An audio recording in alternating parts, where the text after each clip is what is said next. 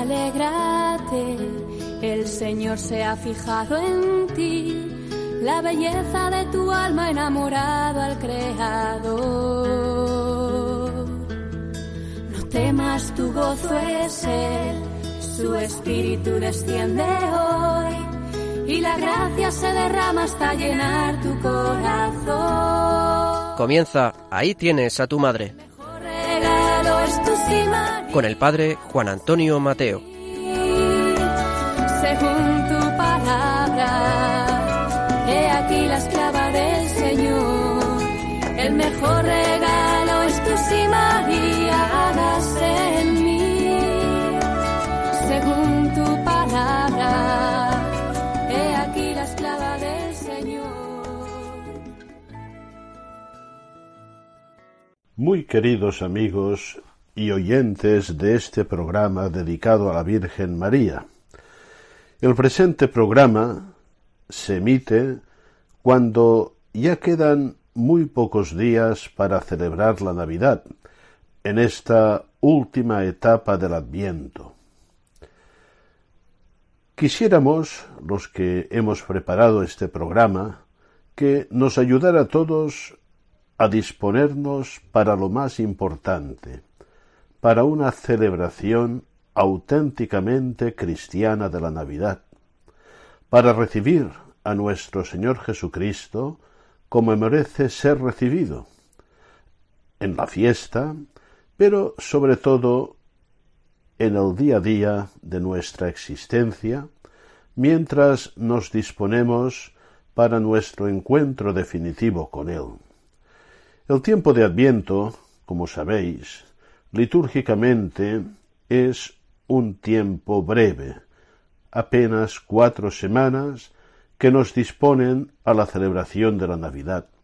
Pero más allá de esta fiesta, el tiempo de Adviento nos abre al gran adviento existencial de nuestras vidas y de nuestra historia, sobre todo a la venida de nuestro Señor Jesucristo en gloria y majestad al final de los tiempos, y debemos disponernos, según sus propias indicaciones, para que nos encuentre a punto, preparados. También me gusta considerar el Adviento a un nivel más personal, como los días en que transcurre nuestra historia en este mundo, desde nuestro nacimiento, sobre todo desde nuestro nacimiento a la fe, hasta el momento de la muerte, cuando también se producirá nuestro encuentro con el Señor, y debemos estar muy bien preparados para este importantísimo encuentro. En todos los advientos, la Virgen María se nos presenta como modelo, como ejemplo y como ayuda eficaz para vivir bien el adviento en todas sus dimensiones, para disponernos a recibir al Señor. En la fiesta de Navidad, que ya está cercana, en el momento de nuestra salida de este mundo y al final de la historia en su regreso definitivo. Estos días estaba haciendo mi meditación con un libro que ya he citado en más de una ocasión, un libro sencillo, precioso, espiritual, profundo, escrito por José Antonio Luarte, titulado A Jesús por María, Escenas Marianas. Pues bien, hice mi meditación sobre un fragmento de este libro que me ha parecido útil compartir con todos vosotros hoy, en esta primera parte del programa. Un fragmento muy bonito que nos dispondrá a la celebración de la Navidad y que se titula Camino de Belén. Voy a leerlo y también en algún momento hacer algún comentario sobre el mismo.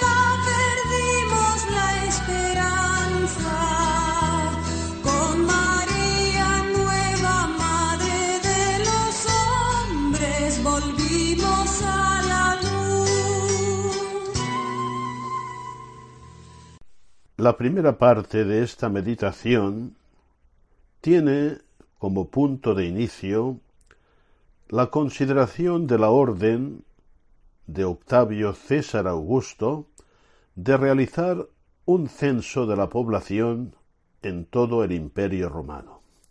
A partir de aquí inicia su meditación con esta consideración, el adviento de María, tiempo de espera. La orden del, emperador alcanzaba a todos, desde el más rico al más pobre. En Palestina había de hacerse según las usanzas judías, cada uno en su ciudad de origen. Como José era de la casa y familia de David, sufrió desde Nazaret, ciudad de Galilea, a la ciudad de David llamada Belén, en Judea, para empadronarse con María, su esposa, que estaba encinta. Esto es lo que nos dice San Lucas en el capítulo segundo de su Evangelio, versículos cuatro y cinco. Así, con esta sencillez, el evangelista comienza la narración del acontecimiento que iba a cambiar la historia de la humanidad. El viaje era largo, unos ciento veinte kilómetros, cuatro días de camino, si todo transcurría normalmente, en alguna de las caravanas que de Galilea viajaban hacia el sur. María no estaba obligada a realizarlo, era deber del cabeza de familia. Pero ¿cómo dejarla sola si estaba a punto de dar a luz? Y sobre todo, ¿cómo no acompañar a José hasta la ciudad donde, según las escrituras, había de nacer el Mesías? José y María debieron descubrir en aquel extraño capricho del lejano emperador romano la mano del Altísimo que les guiaba en todos sus pasos. Y aquí, queridos oyentes, yo apunto esta consideración. Es en el día a día, en el acontecer cotidiano, en hechos, en detalles, en encuentros que aparentemente pues no, no tienen mucha importancia, donde a menudo Dios nos manifiesta su voluntad y nos invita a ponernos en camino bajo su guía poderosa. Sigue diciendo el autor de la meditación. El adviento tiene una doble índole en la liturgia, preparación para la Navidad, que conmemora la primera venida del Hijo de Dios entre los hombres, y preparación para la segunda venida de Cristo, al final de los tiempos. Las cuatro semanas pretenden recordar los años, muchos, pocos, esto no es lo más importante, que algunos imaginaban transcurridos entre la creación de Adán en el paraíso y el nacimiento de Jesucristo. Lo importante, esto es lo verdaderamente importante, es que se trató de un tiempo dispuesto por Dios para preparar a la humanidad a la llegada del Mesías, el Redentor del género humano. También podemos considerar todo el transcurrir del tiempo de la historia del hombre sobre la tierra como un adviento en el que la humanidad se prepara para la segunda venida de Cristo. Fijaos bien, y aquí esto lo comento yo, que debemos poner el acento en la preparación. nosotros tenemos la certeza en la fe de que el Señor volverá, retornará sin duda alguna. Y también sabemos que nos ha dicho que debemos velar, que debemos estar preparados, que el gran acontecimiento no nos pille por sorpresa, ¿eh? porque, queridos oyentes, no lo dudéis, la, el retorno de nuestro Señor Jesucristo en gloria y majestad, para unos será motivo de terror y de desconcierto, porque no están preparados, no están dispuestos, mientras que para los que estén verdaderamente dispuestos y preparados será un motivo de gran alegría, de liberación. Alzad la cabeza, nos dice el Señor. En la oración de una de las misas de la primera semana, se nos invita a pedir a Dios lo siguiente. Concédenos, Señor Dios nuestro, anhelar de tal manera la llegada de tu Hijo Jesucristo, que cuando llame a nuestras puertas nos encuentre velando en oración y cantando sus alabanzas. María, sin duda, anhelaba, anhelaba con todo su corazón, con todas sus fuerzas, la venida al nacimiento del Salvador en aquella primera Navidad. Y también nosotros debemos anhelar por encima de todo encontrarnos con Jesús, recibir a Cristo bien dispuestos. En el final del tiempo, sin duda, en la inminente Navidad, sin duda, pero sobre todo en el día a día de nuestra existencia cristiana, marcada por la fe, la esperanza y la caridad. José Antonio Loarte nos ofrece unas consideraciones muy bonitas sobre esta manera de prepararnos, de disponernos a recibir a Cristo. Dice así, Qué estupendo panorama nos abre nuestra Madre la Iglesia con esta propuesta. Se refiere a la oración colecta que hemos citado. Jesús sale constantemente a buscarnos todos los días y siempre hemos de poner cuanto se halla en nuestras manos por descubrirle y seguirle. Pero en este tiempo litúrgico, nuestro Dios se hace especialmente el encontradizo con cada uno de nosotros y nos envía gracias especiales para que más fácilmente le descubramos.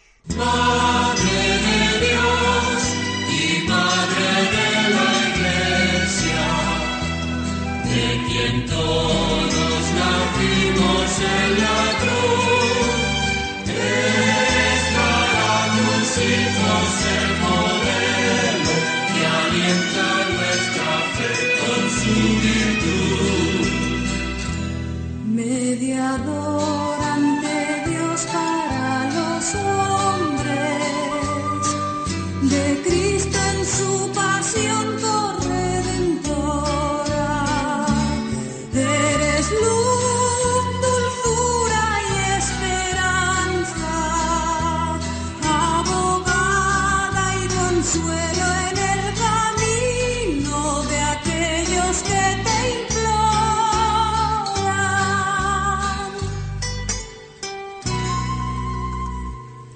Por nuestra parte, se impone una atención especial, un esmero mayor, una preparación, un cuidado y una atención particular para este encuentro. No lo desaprovecharemos si con la ayuda del Señor nos conducimos como la liturgia nos sugiere.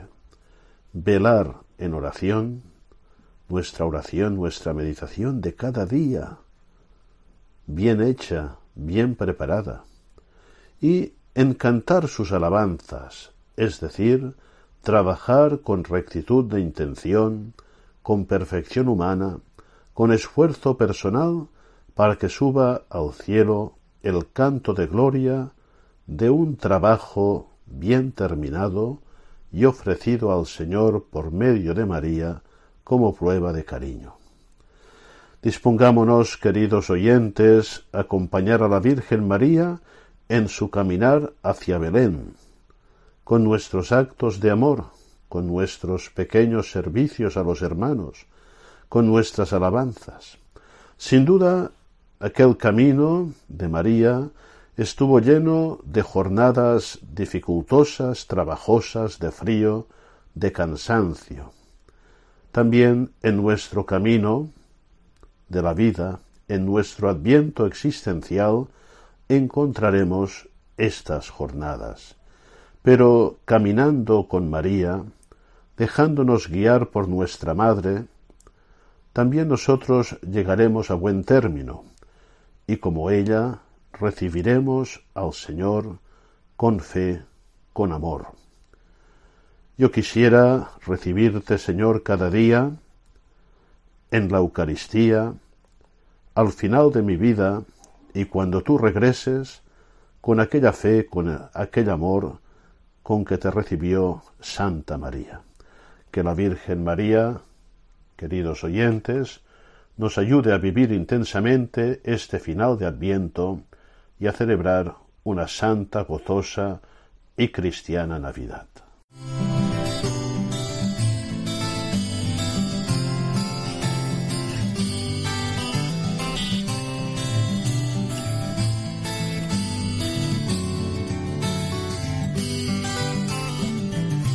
Inmaculada Virgen en el cielo, celebran hoy tu santa concepción. Inmaculada Reina, desde el suelo, levantamos las voces hasta Dios. Inmaculada Madre, mi consuelo, desde la tierra canto esta canción, lo que tu Hijo divino hoy te deseo, en su espíritu elevo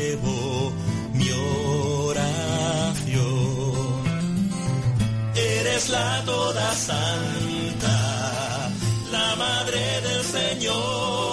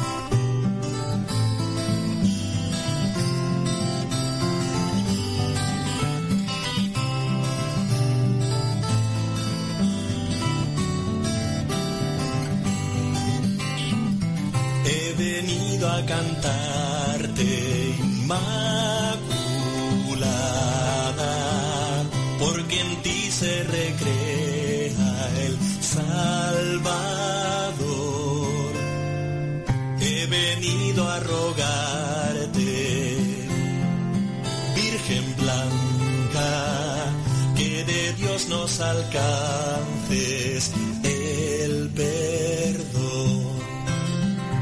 Eres la toda santa, la madre del Señor. Eres la inmaculada concepción. Tú la llena de gracia ante el Ejerces poderosa intercesión ejerces poderosa intercesión.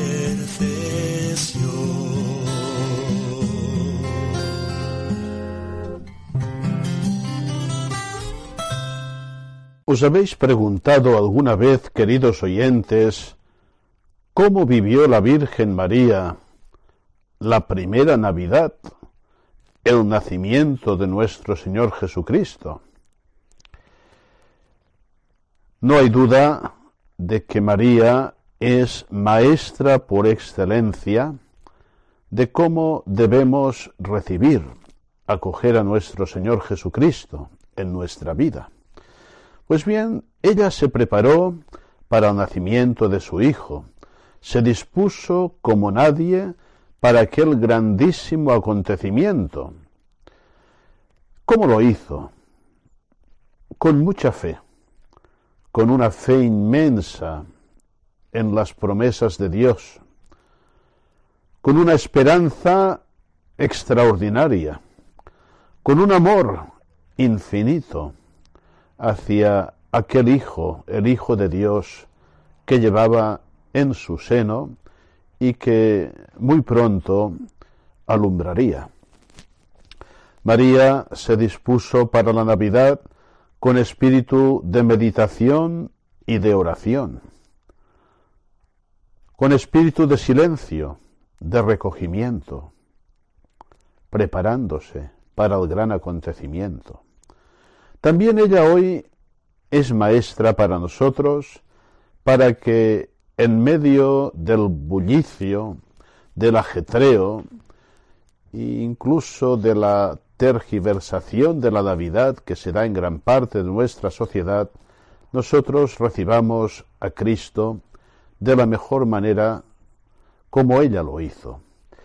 Os vamos a ofrecer ahora, eh, para ayudar a esta preparación inmediata de la Navidad, una catequesis muy bonita, lejana ya en el tiempo, pero totalmente actual, de San Juan Pablo II, donde él consideraba María en el nacimiento de Cristo.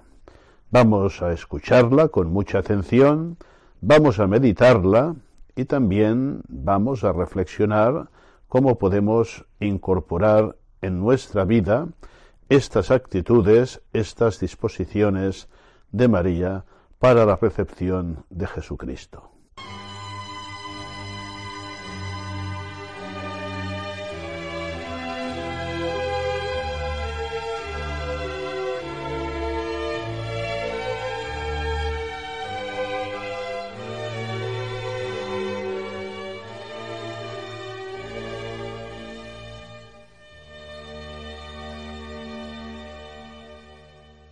María en el nacimiento de Jesús.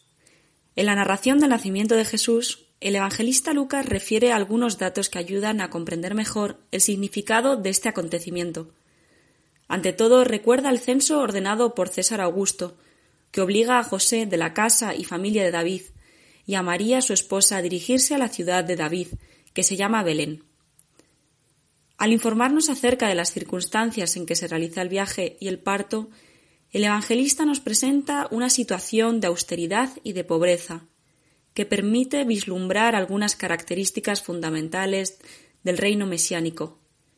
Un reino sin honores ni poderes terrenos, que pertenece a aquel que en su vida pública dirá de sí mismo el Hijo del Hombre no tiene donde reclinar la cabeza. El relato de San Lucas presenta algunas anotaciones aparentemente poco importantes, con el fin de estimular al lector a una mayor comprensión del misterio de la Navidad y de los sentimientos de la Virgen al engendrar al Hijo de Dios. La descripción del acontecimiento del parto, narrado de forma sencilla, presenta a María participando intensamente en lo que se realiza en ella. Dio a luz a su hijo primogénito, lo envolvió en pañales y lo acostó en un pesebre. La acción de la Virgen es el resultado de la plena disponibilidad a cooperar en el plan de Dios, manifestada ya en la Anunciación con su hágase en mí según tu voluntad. María vive la experiencia del parto en una situación de suma pobreza. No puede dar al Hijo de Dios ni siquiera lo que suelen ofrecer las madres a un recién nacido. Por el contrario, debe acostarlo en un pesebre, una cuna improvisada que contrasta con la dignidad del Hijo del Altísimo.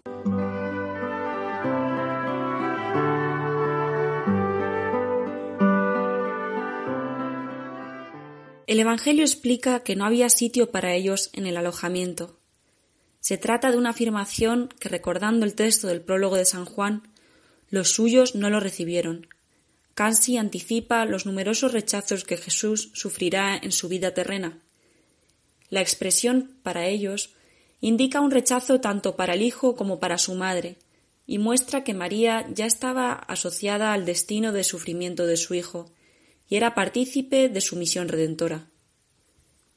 Jesús, rechazado por los suyos, es acogido por los pastores, hombres rudos y no muy bien considerados, pero elegidos por Dios para ser los primeros destinatarios de la buena nueva del nacimiento del Salvador.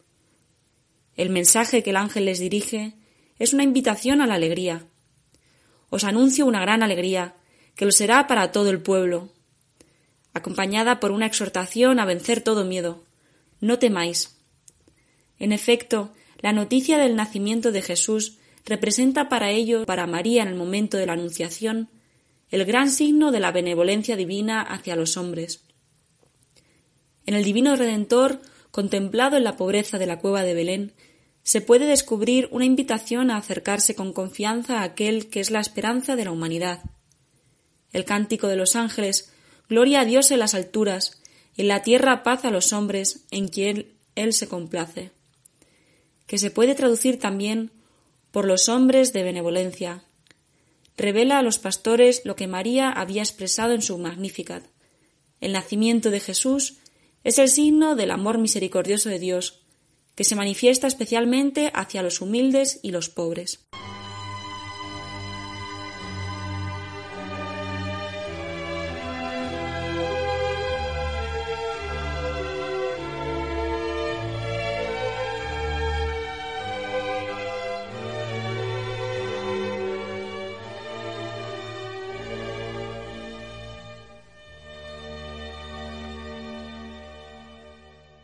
A la invitación del ángel los pastores responden con entusiasmo y prontitud. Vayamos pues hasta Belén y veamos lo que ha sucedido y el Señor nos ha manifestado. Su búsqueda tiene éxito. Encontraron a María y a José y al niño. Como nos recuerda el concilio, la Madre de Dios muestra con alegría a los pastores a su Hijo primogénito. Es el acontecimiento decisivo para su vida.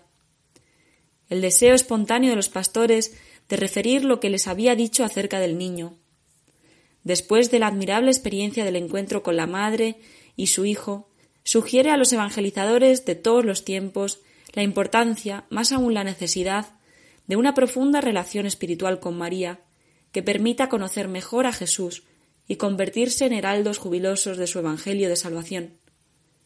Frente a estos acontecimientos extraordinarios, San Lucas nos dice que María guardaba todas estas cosas y las meditaba en su corazón. Mientras los pastores pasan del miedo a la admiración y a la alabanza, la Virgen, gracias a su fe, mantiene vivo el recuerdo de los acontecimientos relativos a su Hijo, y los profundiza con el método de la meditación en su corazón, o sea, en el núcleo más íntimo de su persona. De ese modo, ella sugiere a otra madre, la Iglesia, que privilegie el don y el compromiso de la contemplación y de la reflexión teológica, para poder acoger el misterio de la salvación, comprenderlo más y anunciarlo con mayor impulso a los hombres de todos los tiempos.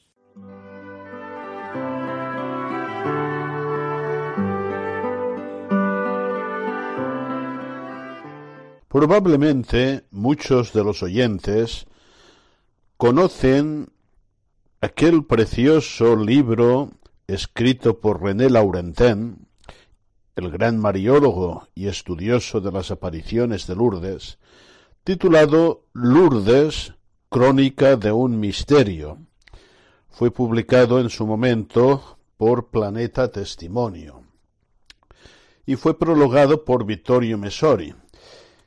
Este libro contiene una síntesis muy bien hecha de lo que supone Lourdes, de esta intervención extraordinaria de la Virgen María que ha marcado el tiempo moderno y seguirá marcando nuestro itinerario histórico. Pues bien, ahora, en esta última parte del programa, hoy he seleccionado unas páginas de la parte final del libro donde eh, René Laurentin hace balance de todo lo acontecido en Lourdes y de su perspectiva para nuestros tiempos. Nuestras colaboradores van a leer estas páginas que seguramente nos ayudarán a recibir este llamado de la Virgen Santísima a la pobreza, es decir, a la confianza por encima de todo en Dios, a la fe, a la oración y a la penitencia. Palabras que marcan el camino del cristiano y palabras que marcan el ejercicio del cristiano en este largo adviento de la historia mientras esperamos el retorno glorioso de nuestro Señor Jesucristo. Eh, espero que los oyentes disfruten con estas páginas, con estas palabras de Laurentén, y aquellos que todavía no conozcan el libro se animen a, conocerlo y a leerlo, pues es una de las obras eh, marianas que vale la pena tener en nuestra biblioteca.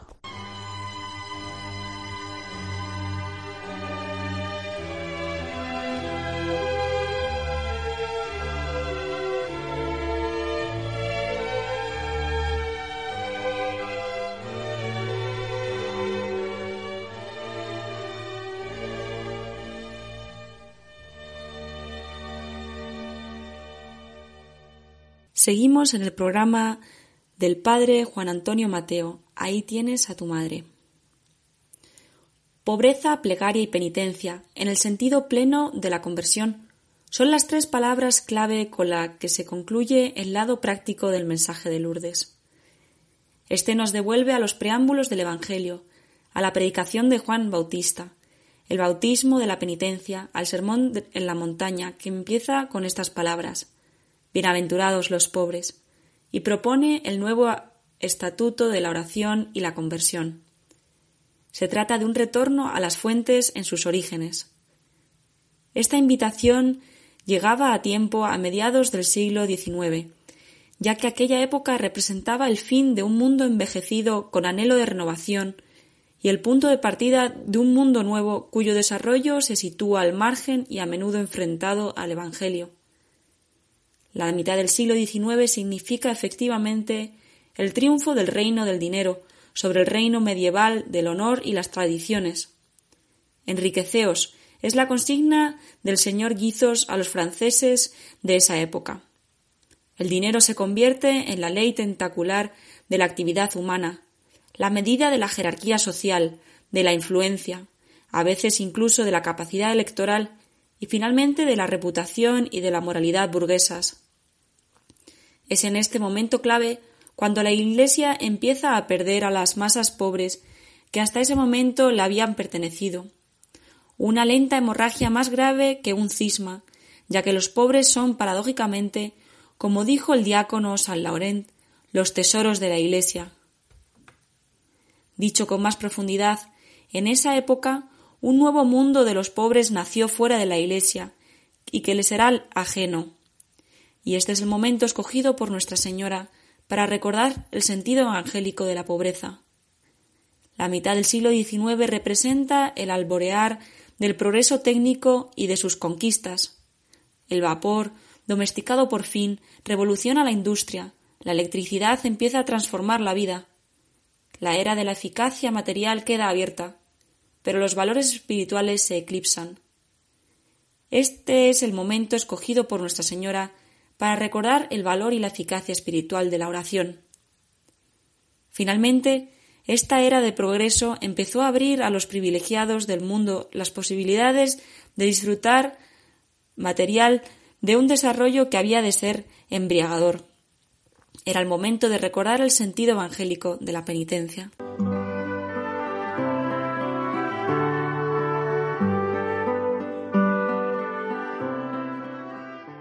Yo soy la Inmaculada Concepción.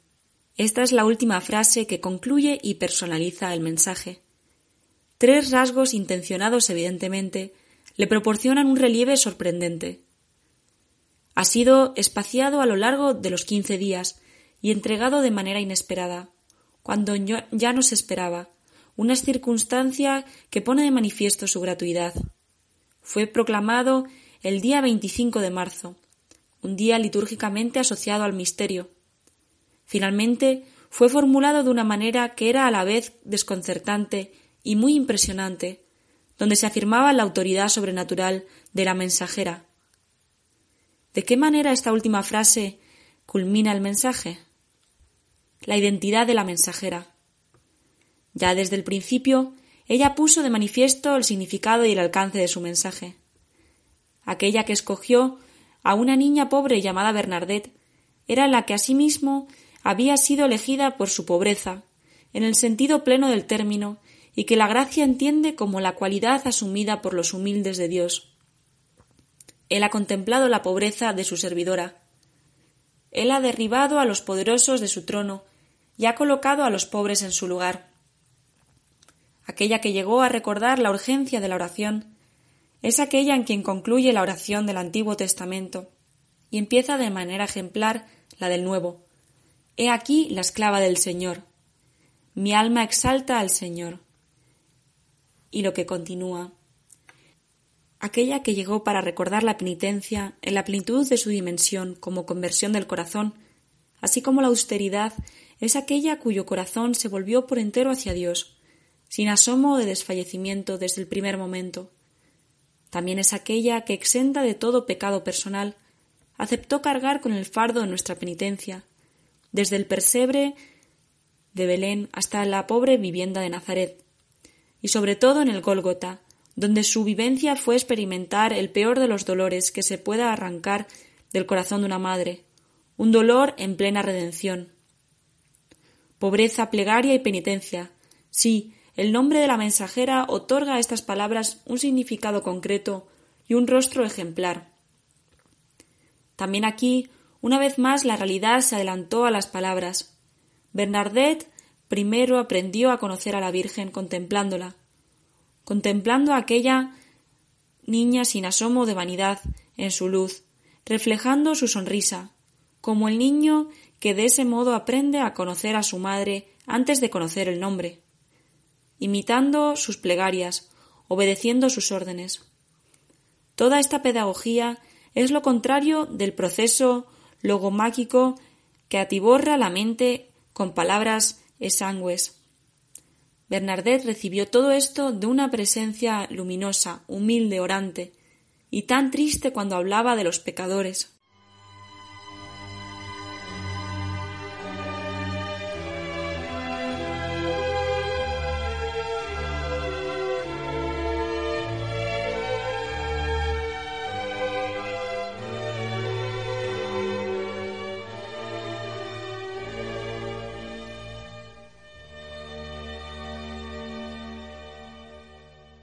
Pero ¿por qué aquella que llegó de esa manera para el auxilio a los pecadores se presentó concretamente como la Inmaculada Concepción?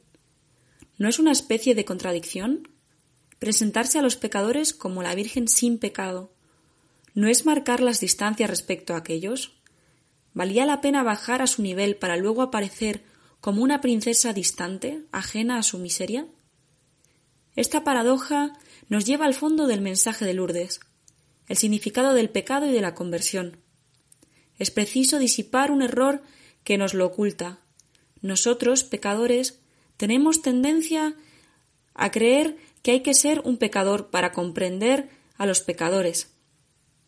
Pues no, no se comprende al pecador mediante el pecado, ya que el pecado no es una técnica positiva, sino que esencialmente es privación, ausencia, vacío. Es pecado en la medida exacta en que trunca la bondad del acto realizado. No es por tanto un elemento de comprensión, sino un factor de oscurecimiento. Más grave todavía, es un factor de oposición, ya que crea división y conflicto en el interior del alma, tanto como en la sociedad. Un pecador no es un amigo para otro pecador. Según los casos, puede ser un adversario, dos enojos o dos deseos que se enfrentan, o bien la imagen objetiva de lo peor de uno mismo y que se desearía anular. Encontrar nuestros defectos en otra persona es algo que instintivamente nos produce horror. ¿El infierno son los otros? Sí, los otros pecadores.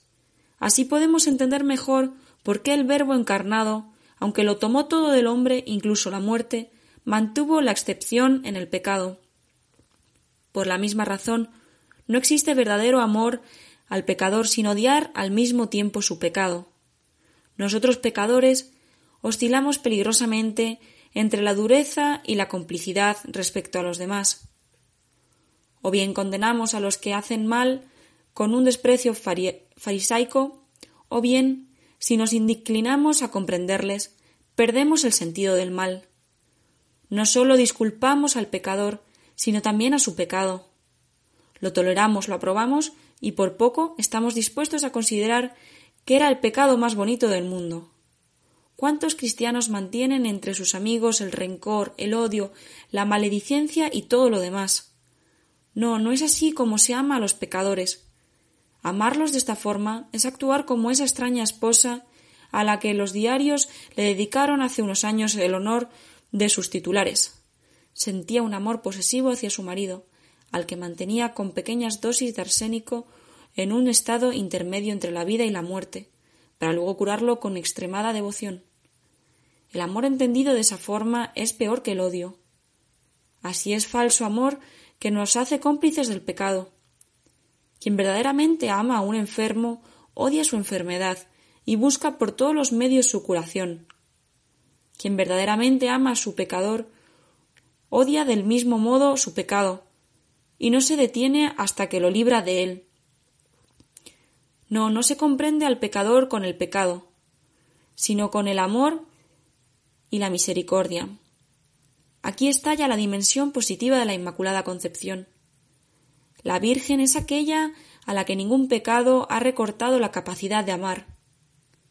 También es la más dotada de misericordia, ya que se puede ser misericordioso en la medida en la que uno se sabe objeto de misericordia.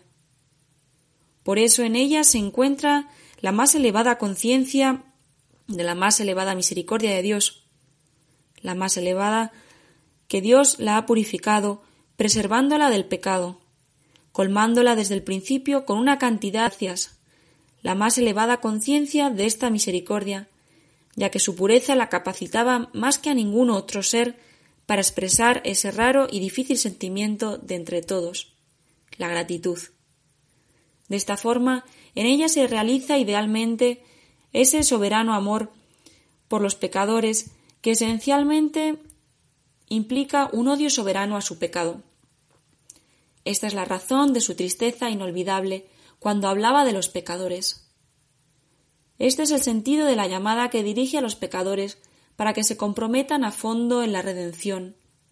El dogma de la Inmaculada Concepción definido abstractamente por Pío IX en 1854, aquí toma valor de exigencia, un rostro del que Bernanos supo expresar mejor que nadie el misterio y la mirada. Esa mirada no es de indulgencia, sino de tierna compasión, de dolorosa sorpresa, de no se sabe qué sentimiento todavía inconcebible que la hace más joven que el pecado, más joven que la raza de la que ella ha surgido. Y antes que madre por la gracia, es madre de las gracias, la hija menor del género humano.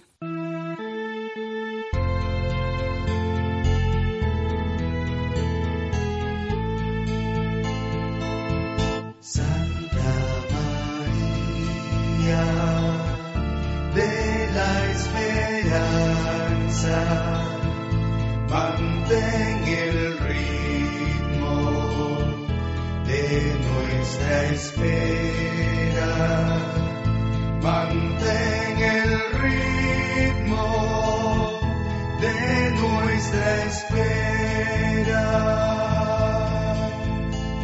Nos diste al esperado de los tiempos, mil veces prometido a los profetas, y nosotros de nuevo deseamos que vuelva a repetirnos sus promesas. Santa María de la esperanza,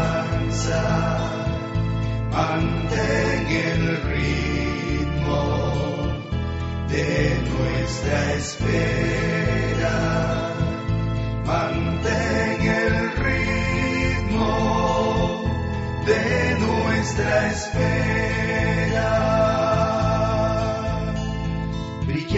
Como aurora el gran día, plantaba Dios su tienda en nuestro suelo y nosotros soñamos con su vuelta. Queremos la llegada de su reino. Santa María de la esperanza, mantén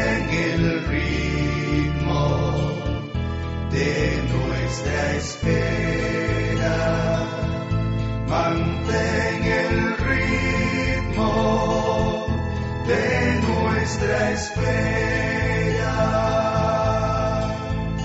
Esperaste cuando todos vacilaban y el triunfo de Jesús sobre la muerte y nosotros esperamos que su vida anime nuestro mundo para siempre.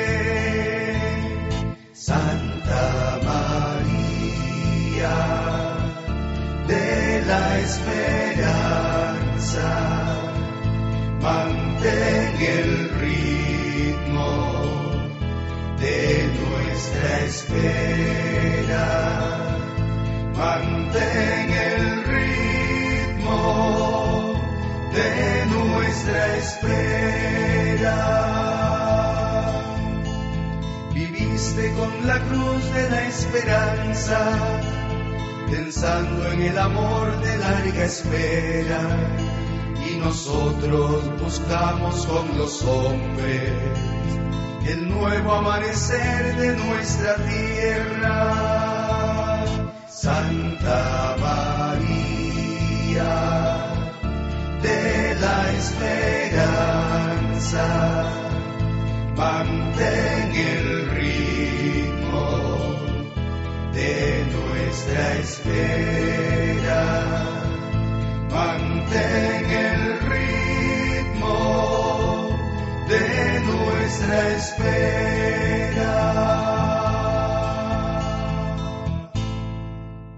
Llegamos al final de nuestro programa. Espero, queridos oyentes, que el trabajo que os hemos presentado, un servidor y nuestras colaboradoras, os haya ayudado una vez más a conocer y a amar mucho mejor a la Virgen María, y sobre todo en esta recta final del Adviento, cuando ya nos acercamos a la Navidad, eh, las consideraciones que os hemos presentado, pues eh, hayan ayudado a un espíritu de conversión, de preparación, de oración, para celebrar cristianamente el misterio de Navidad como quiere la Santísima Virgen María.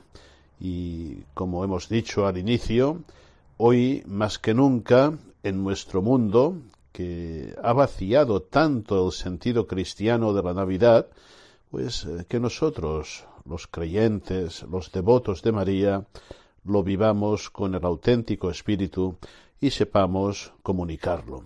Con estas reflexiones, en nombre de todos los miembros del equipo, puesto que ya no nos vamos a escuchar hasta pasadas las fiestas de Navidad, os deseamos una feliz, una santa, una cristiana Navidad, vivida en el marco de la parroquia, de la familia, de las comunidades, y un feliz año 2019 muy lleno de las bendiciones de Dios que el Señor quiere seguir concediéndonos sobre todo a través de la Virgen María. Hasta muy pronto, si Dios quiere.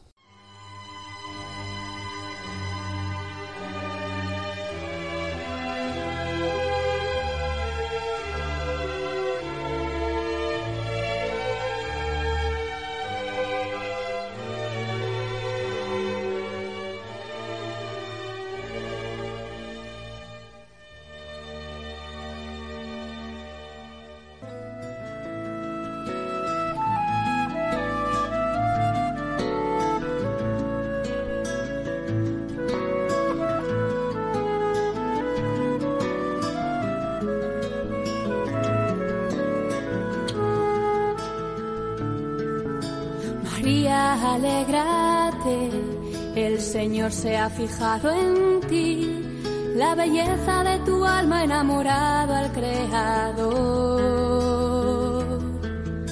No temas, tu gozo es Él, su espíritu desciende hoy y la gracia se derrama hasta llenar tu corazón. Han escuchado Ahí tienes a tu madre El mejor regalo con el padre Juan Antonio Mateo.